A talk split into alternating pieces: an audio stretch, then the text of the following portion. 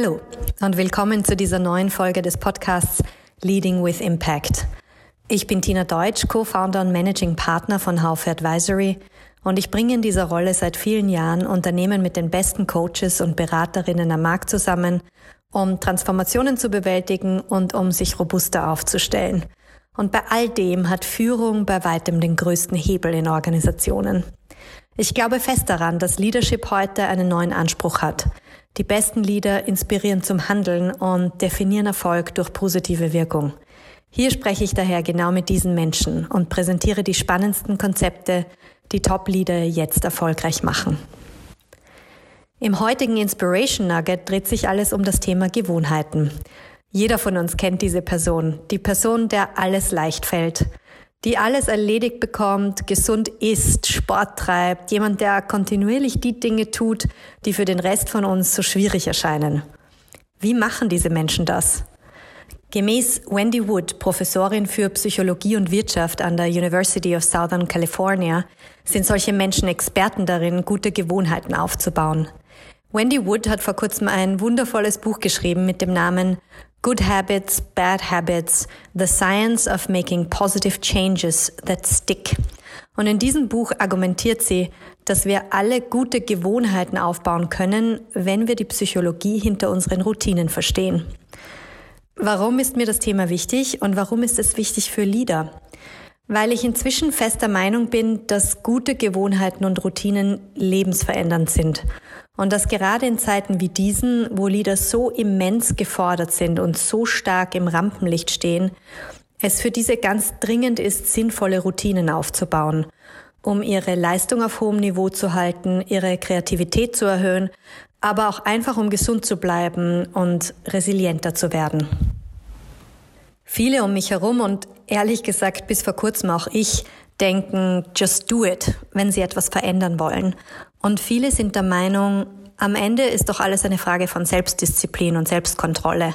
Einfachstes Beispiel, Gewicht verlieren, abnehmen. Der typische Gedanke, wenn es dir wichtig genug wäre, wenn du genug Commitment hättest, würdest du es einfach durchziehen.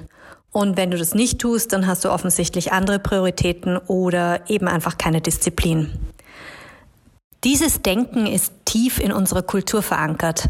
Aber wie beispielsweise Wendy Wood sagt, Willpower is not the best way to change our behavior and reach our goals. Willensbildung oder eine Entscheidung ist wichtig am Anfang eines Veränderungsprozesses. Also wenn wir uns vornehmen, etwas zu verändern. Danach kommt etwas anderes ins Spiel. Menschen, die wirklich gut darin sind, bei ihren Vorsätzen zu bleiben, sind nicht diejenigen, die besonders hohe Selbstdisziplin haben, also ähm, die einen Kuchen im Kühlschrank stehen haben und ihn aus schierer Kontrolle nicht nehmen, sondern es sind die, die es geschafft haben, sich Routinen aufzubauen, so dass erst gar kein Kuchen im Kühlschrank steht oder die den Kuchen im Kühlschrank gar nicht mehr sehen. Was sind also Gewohnheiten? Gewohnheiten sind mentale Verbindungen, die wir formen, wenn wir eine Handlung in einem bestimmten Kontext immer wieder wiederholen und dann eine Belohnung dafür bekommen. Und wenn wir das tun, lernen wir langsam und schrittweise den Kontext mit dieser Handlung zu assoziieren, sodass, wenn wir das nächste Mal in diesem Kontext sind, die Handlung automatisch in unserem Kopf aufpoppt. Beispiel, zum Entspannen am Abend setze ich mich ans Sofa, schaue eine Folge Netflix und esse dabei eine Tafel Schokolade. Mit der Zeit assoziiere ich Fernsehen mit Schokolade, aber auch Entspannung mit Schokolade. Was an Gewohnheiten besonders spannend ist, sie sind selbstverstärkend. Das heißt, es kann schwierig sein, mit einer neuen Gewohnheit zu starten. Aber sobald eine neue Gewohnheit zur Gewohnheit geworden ist, bekommt sie quasi ein Eigenleben. Dann ist sie nicht mehr bewusst, sondern wird unterbewusst und automatisch. Und das ist eigentlich das Schöne an Gewohnheiten. Sobald sie da sind, sind sie kein Aufwand mehr und brauchen keine Disziplin mehr. Und das nimmt uns als Leader ganz viel Druck raus weil wir es dann geschafft haben, die wichtigsten Dinge als Routinen zu verankern, sodass sie ganz von selbst passieren. Das wäre zumindest das Ziel.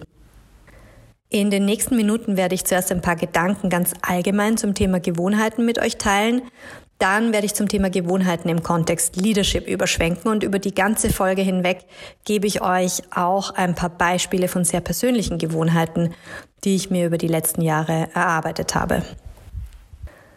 Mein Breakthrough-Buch zum Thema Gewohnheiten war das Buch Atomic Habits von James Clear.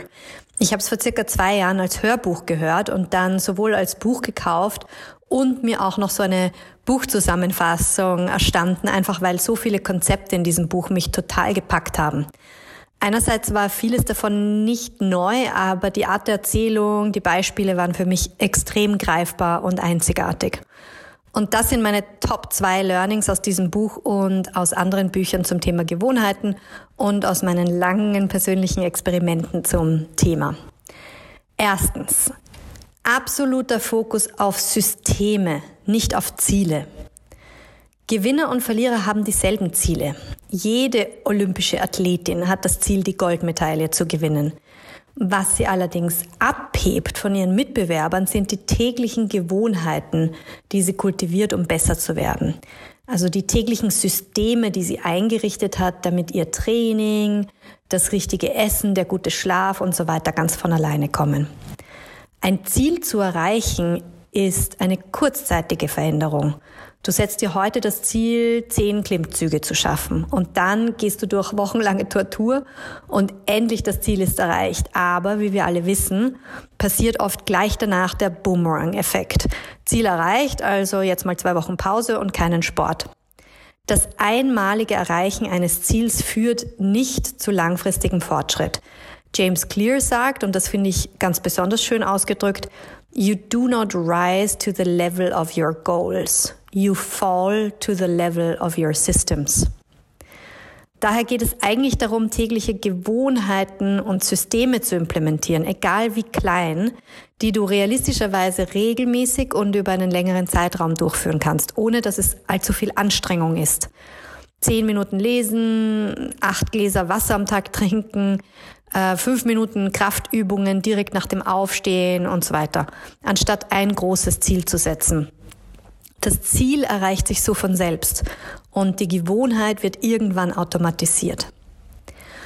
Und der zweite Punkt, fast noch wichtiger, Verbesserungen sind immer nur temporär, bis sie Teil deiner Identität werden. Soll heißen, das Ziel ist nicht ein Buch zu lesen oder zehn Bücher im Jahr zu lesen oder auch zehn Minuten am Tag zu lesen. Das Ziel ist es, ein Leser zu werden, dass du dich identifizierst als jemand, der viel liest. Das Ziel ist nicht einen Marathon zu laufen und auch nicht sich dreimal die Woche zum Training zu quälen. Das Ziel ist es, ein Läufer zu werden. Es gibt so viele Menschen, die sagen, du hast es leicht, dir fällt es eben nicht so schwer, Sport zu machen. Du gehst ja gerne laufen, aber für mich ist das eine Tortur. Oder auch, ich bin eben keine Morgenperson, für mich ist es nicht realistisch, in der Früh Sport zu machen. Oder mit meinem Kalender ist es einfach nicht möglich, mir Zeit für Sport zu nehmen. Natürlich ist das alles nicht faktisch korrekt, aber wir sind es gewohnt, uns selbst solche Ausreden einzureden. Ich kenne verdammt wenige Menschen, die lieber laufen gehen, als am Sofa liegen zu bleiben, Netflix zu sehen und Schokolade zu essen. Aber diejenigen, die es trotzdem machen, zwingen sich nicht jeden Tag mit größter Willpower, sondern sie haben sich über längere Zeit eine entsprechende Routine aufgebaut. Die wenigsten Menschen sind von Geburt aus eine Morgenperson oder gehen natürlicherweise um 10 Uhr abends schlafen. Doch ich kenne viele, die sich das antrainiert haben, weil sie so mehr erreichen können, egal ob ursprüngliche A- oder B-Person.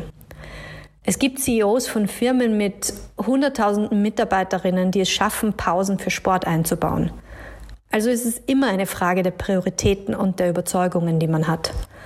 Am Ende des Tages geht es darum, sich zu überlegen, wer du sein willst, welche Identität du bauen willst und dann die kleinen täglichen Gewohnheiten aufzubauen, um dieser Identität langsam näher zu kommen. Welche Gewohnheiten sollte sich also ein Leader zurechtlegen, um wirklich hohen Impact zu haben? Hier meine Meinung. Die ist natürlich subjektiv und höchst individuell geprägt, aber ich habe sie oft beobachtet bei vielen erfolgreichen Führungspersönlichkeiten, mit denen ich zu tun habe. Dass all diese Dinge je nach persönlicher Lebenssituation angepasst werden müssen, ist klar. Aber die zugrunde liegenden Basics sind aus meiner Sicht für jeden Leader gleich. Erstens, mache Self-Care zur Priorität.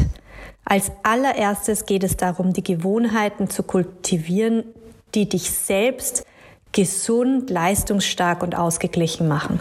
Ich persönlich finde großen Gefallen an der Unterteilung in die vier Bereiche Body, Mind, Emotion and Spirit. Ein Buch, das dazu etwas mehr ins Detail geht und das ich echt empfehlen kann, heißt uh, The Way We're Working Isn't Working von Tony Schwartz. Und das sind die vier Bereiche. Erstens Body. Du musst einen gesunden Körper haben. Das ist die Grundlage für alles andere. Meine persönlichen wichtigsten Tipps. Lege dir zurecht, von wann bis wann du schlafen möchtest und versuche diese Zeiten täglich einzuhalten. Stelle dir konkrete Termine für Sport bzw. Bewegung in den Kalender und plane Walking Meetings an der frischen Luft ein. Denn wir alle wissen, was nicht im Kalender steht, wird meistens nicht passieren. Your mind, dein Hirn muss funktionieren. Du solltest in der Lage sein, konzentriert und unabgelenkt über die wichtigsten Dinge wirklich nachdenken zu können. Meine wichtigsten Tipps, sorge dafür, dass du Zeiten am Tag hast, die klar im Kalender markiert sind, an denen du wirklich konzentriert und ohne Unterbrechung an einem wichtigen Thema arbeiten oder über dieses nachdenken kannst.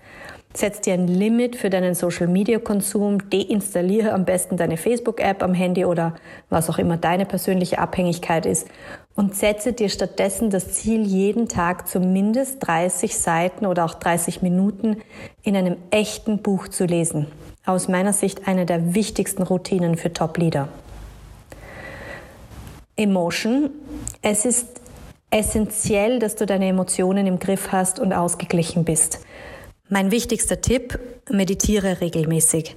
Es ist inzwischen fast totgeredet, aber von den wenigsten umgesetzt und von vielen noch immer belächelt. Dass Meditation den Fokus und die Resilienz stärkt und zu einem klaren Kopf führt, ist inzwischen mehrfach bewiesen. Vielleicht möchtest du damit starten, die neue Serie Guide to Meditation von Headspace auf Netflix zu sehen. Meditation hat mir aus meiner letzten großen Überlastungsphase enorm hinausgeholfen. Ich habe es aber noch nicht geschafft, eine sinnvolle Meditationsroutine aufzubauen. Das will ich jetzt vertiefen und ich bin der Überzeugung, dass jeder Leader enorm davon profitieren kann. Und letztendlich Spirit Purpose. Sich als Teil eines größeren Ganzen zu fühlen oder voll in einer Tätigkeit zu versinken, im Flow zu sein, das kann viel Freude und Sinn geben. Finde eine Tätigkeit, die du deshalb regelmäßig machst, weil du dich jedes Mal darauf freust, weil du einfach darin aufgehst, egal wie viel konkreten, messbaren Nutzen sie unmittelbar hat. Ich zum Beispiel habe aus diesem Grund diesen Podcast gestartet. Was sind die zwei wichtigsten Gewohnheiten, die ich im letzten Jahr neu für mich eingeführt habe? Erstens, ich habe meine Entwicklung als Leader zur Priorität gemacht. Das bedeutet, dass ich mir die Zeit eingeräumt habe, gezielt an meinen Fähigkeiten als Leader zu arbeiten. Dabei habe ich erstens am Anfang des Jahres sehr konkret herausgearbeitet, worin ich mich verbessern möchte und welche Art von Leader ich sein möchte.